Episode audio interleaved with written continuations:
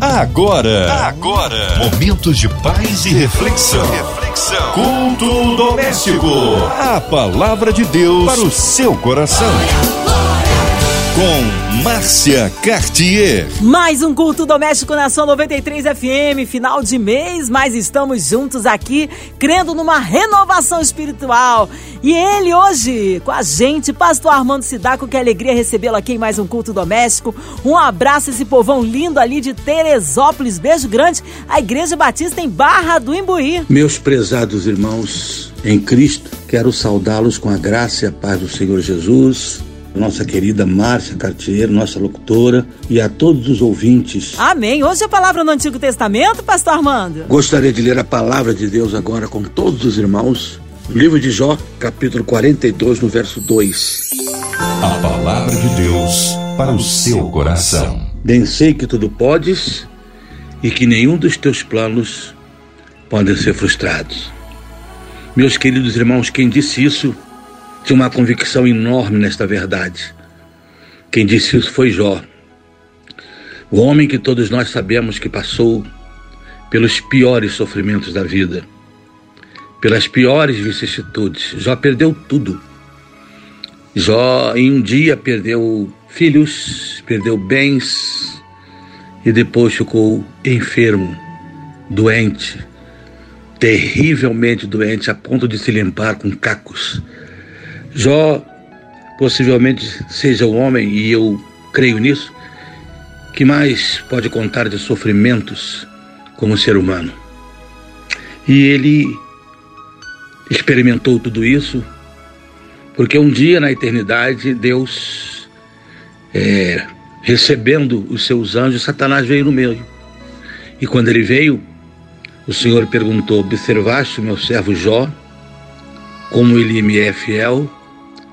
E Satanás, com outras palavras, disse: Pudera, Jó tem tudo. Tu permites que ele seja totalmente feliz? Casa, muito rico, esposa, filhos abençoados. Jó tem tudo. Em outras palavras, Satanás estava tentando dizer o seguinte: Tu compras o amor de Jó. Deus, tu negocias com Jó, dá tudo a ele e ele te serve. E hoje, a lição que fica desse texto, entre outras, é essa. A gente tem que ter muito cuidado para a gente não achar que a grande virtude de receber bênçãos de Deus é justamente ter tudo. A grande virtude é ter muito dinheiro. Das bênçãos de Deus seria ter muito dinheiro, muitas propriedades, muitas coisas porque Satanás tentou dizer isso para Deus. Jó é próspero e essa prosperidade lhe traz fidelidade a ti. E hoje nós percebemos, infelizmente, muitas, muitas pregações, muitas reflexões que fazem com que as pessoas acreditem que o sinal da bênção de Deus na vida é ter tudo. O sinal da bênção de Deus é a prosperidade material isso, com certeza, é uma ofensa aos países paupérrimos onde existem crentes fiéis, que se mantêm fiéis mesmo quando não tem nada. Nessa angústia, nesse estado de coisas, a mulher de Jó chega a dizer para ele: abandona teu Deus e morre. Isto é, você vai continuar sendo fiel a um Deus que te tirou tudo, inclusive a saúde a mulher de Jó, sem perceber, estava entrando no pensamento de Satanás, na filosofia de Satanás de que servir a Deus significa ter tudo. Servir a Deus significa não ficar doente.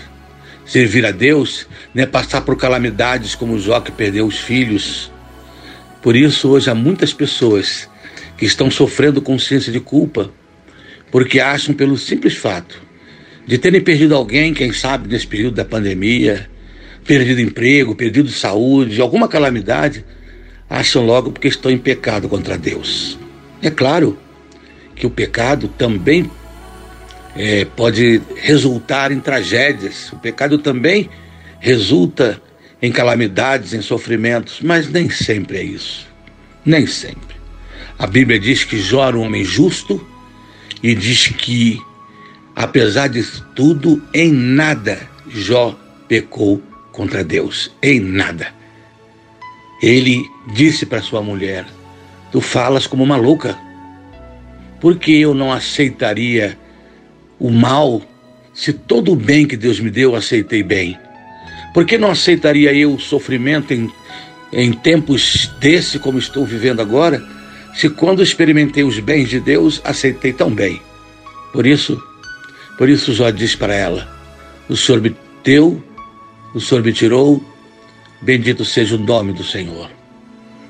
Minha gente, o fato é que depois de tudo isso, por causa da fidelidade de Jó, deixou por toda eternidade a mensagem de que é possível amar a Deus, mesmo em meio ao sofrimento. É possível ser servo e serva fiéis, mesmo no meio da dor, das perdas e das calamidades que a vida nos tantas vezes nos traz, nos faz passar por elas. Jó deixou isso claro deixou claro para nós também de que Deus sempre sabe o que está fazendo e que os planos dele para nós sempre serão os melhores. Por isso ele diz esse verso: Bem sei que tudo podes e que nenhum dos teus planos podem ser frustrados. Já perdeu tudo e todos. Entretanto, a Bíblia Sagrada diz que Deus honrou a Jó e lhe devolveu tudo. Lhe devolveu tudo, inclusive filhos e filhas. A Bíblia diz que o segundo estado de Jó ainda foi melhor do que o primeiro. O segundo estado de Jó ainda foi mais abençoado do que o primeiro. E ele teve a maior de todas as experiências no meio do sofrimento foi conhecer a Deus como nunca ele tinha conhecido antes. Por isso, nesse mesmo capítulo 42, no verso 5, ele diz assim: Com o ouvir dos meus ouvidos, ouvi falar de ti, Senhor. Mas agora te veem os meus olhos. Em outras palavras, o que Jó está dizendo, ele está ensinando outra lição para nós. Ele está ensinando o seguinte: olha, o sofrimento me ajudou a conhecer mais Deus. Por isso que sempre Deus faz o melhor. Ele conhecia um Deus que tinha lhe dado tudo: fazendas, animais, riquezas, bens, família abençoadíssima, tudo. Por isso ele conhecia um Deus assim tão tocante superficial. Porque quando tudo anda muito bem na vida de alguém, a tendência é a gente esmorecer, relaxar um pouco na nossa comunhão com Deus. As pessoas buscam mais a Deus, as pessoas fazem vigílias de oração, fazem jejum, fazem clamor, passam a madrugada na presença de Deus, oram, choram quando as coisas vão mal. Quando as coisas estão indo de mal a pior, é que a maioria das pessoas procura o Senhor nosso Deus. E Jó foi exatamente a lição que ele aprendeu. No meio da dor, ele disse assim: Eu te conhecia de ouvir falar Sabia que tu eras um Deus maravilhoso, eu tinha tudo, mas o sofrimento me ensinou não só a te ver assim, mas te ver como um Deus que socorre, que abençoa, que protege, que guarda, como o Senhor fez comigo no meio da minha dor e restaurou totalmente a minha vida. Jó aprendeu isso. Aprendeu que é impossível tentar frustrar os planos de Deus. Bem sei que tudo podes e que nenhum dos teus planos pode ser frustrado.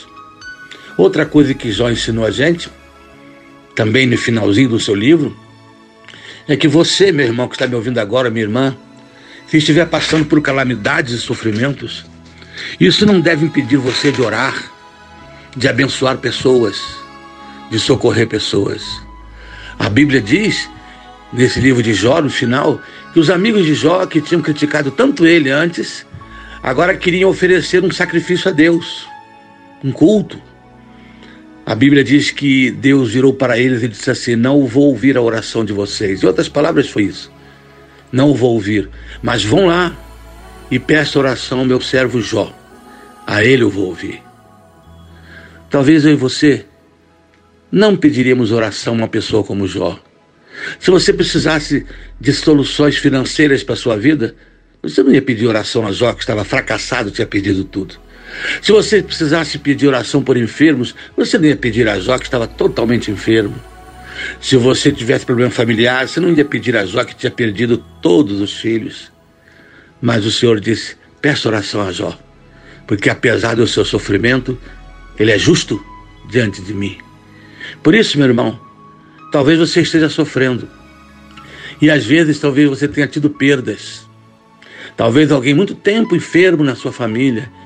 E agora chega alguém perto de você e pede oração e você tem uma tendência dizendo, mas quem sou eu para orar por você? Eu estou lá é, com a minha mãe doente, com meu primo, com meu esposo, e eu tenho orado, não acontece nada. Meu irmão, ora, porque é assim que Deus faz. Às vezes, a gente está um ano orando por uma pessoa querida. Às vezes a gente está um ano orando por um filho que se afastou de Deus. Alguém vem pede oração pelo seu filho. E um mês depois, esse filho volta. A gente não tem como explicar isso. Que às vezes Deus nos deixa esperando mais tempo. O que eu sei é que você pode orar, mesmo estando em angústia, mesmo estando em dor, por pessoas. Satanás quer tirar o teu ânimo de orar.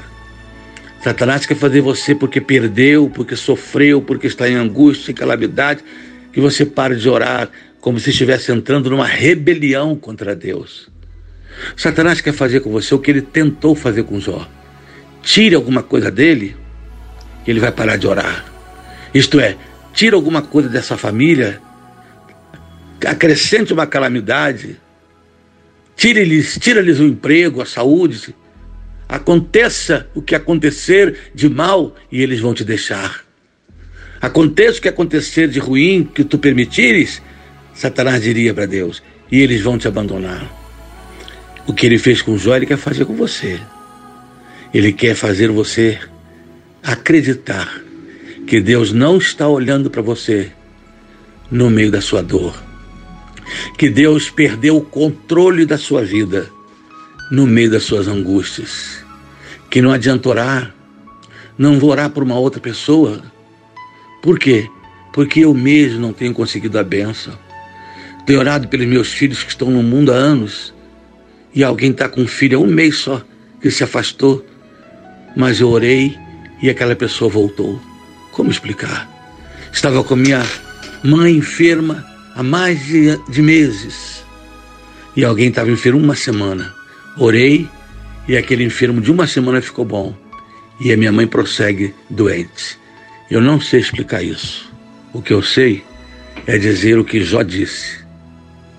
No meio dessa dor toda, eu te conhecia de ouvir falar mas os, agora os meus olhos te veem. Ele, ele estava dizendo: o meu sofrimento permitiu que eu tivesse uma experiência com Deus. O meu sofrimento me levou para mais perto de Deus. E ele recuperou tudo. E ele teve mais uma família maravilhosa, filhos e filhas. Ele teve riquezas e o segundo estado de Jó, repito, diz a Bíblia, foi ainda mais abençoado do que o primeiro. E é aí, numa circunstância assim, que Jó diz: Bem sei que tudo podes, e que nenhum dos teus planos, propósitos, projetos podem ser impedidos. Nada pode impedir o agir de Deus. Espera. Às vezes, como Abraão, você já está esperando há anos. Abraão tinha uma esposa estéril e ele mesmo se aproximando dos 100 anos. Tudo jogava contra a possibilidade de ter um filho que daria origem a uma grande nação. Mas nada é impossível para Deus. Ele esperou e no momento certo nasceu Isaac. Nasceu Isaac. Bem que ele tentou se antecipar com uma concubina chamada Agar, por isso nasceu Ismael. Mas esse não era o filho da promessa. O filho da promessa era o filho do milagre, do milagre de Deus na vida de Abraão e de Sara porque nenhum dos teus planos pode ser frustrado, porque Ele não é Deus para que minta, Digo, desculpem, ele não é homem para que minta, e nem filho do homem para que se arrependa. Ele é Deus nos céus, Deus na terra, Deus que pode todas as coisas. Reanime-se hoje, ainda que subitamente, abruptamente, você foi acometido por um mal, por uma calamidade, por uma tragédia, e tem sido tantas, né? Nesse período de pandemia. Mas talvez seja exatamente nesse período que você vai poder dizer como Jó: Eu conhecia Deus, devia falar. Pensei que era um Deus lá distante, velhinho, mas agora os meus olhos puderam contemplá-lo. Isto é, eu tive uma experiência com Jó, da mesma forma que ele teve a experiência de conhecer melhor a Deus. Jó questionou muito a Deus. Chegou a dizer: Eu amaldiçoou o dia que eu nasci. 38 capítulos do livro de Jó. Nesses 38 capítulos temos sofrimento, reclamações e acusações dos amigos. No capítulo 39 até o 42, Deus resolve falar. Quando Deus abre a boca para falar, meu irmão, quando Deus começa a falar, quando Deus se pronuncia, as aves voam, o mar ruge, os ventos aparecem, Deus começou a falar e começou a dizer para Jó: Quem é esse que endurece o conselho? Onde você estava, Jó? Como eu firmei os mares? Por acaso sabes, estavas lá quando eu criei as geleiras, os abismos? Sabe por que as cabras monteses saltam nos morros? Por acaso você sabe, pode contar quantas estrelas tem no céu? Porque as águas do mar vêm, faz uma onda, bate ali e volta? Você não sabe, Jó, nada disso. Portanto, Jó, deixa isso comigo. Quando você puder responder essas pequenas perguntas, por que a girafa tem um pescoço tão comprido? Quantos grãos de areia tem no mar? Quando você puder responder essas coisas, então você vem conversar comigo sobre o sofrimento humano. Enquanto isso, deixa comigo que eu sei o que estou fazendo. E ele começou onde você estava quando eu fiz isso, fiz aquilo. Deus, ao invés de revelar a Jó o porquê daquilo tudo, Deus se revelou a Jó. Ele não revelou os motivos, ele revelou a sua pessoa, o Criador que pode tudo.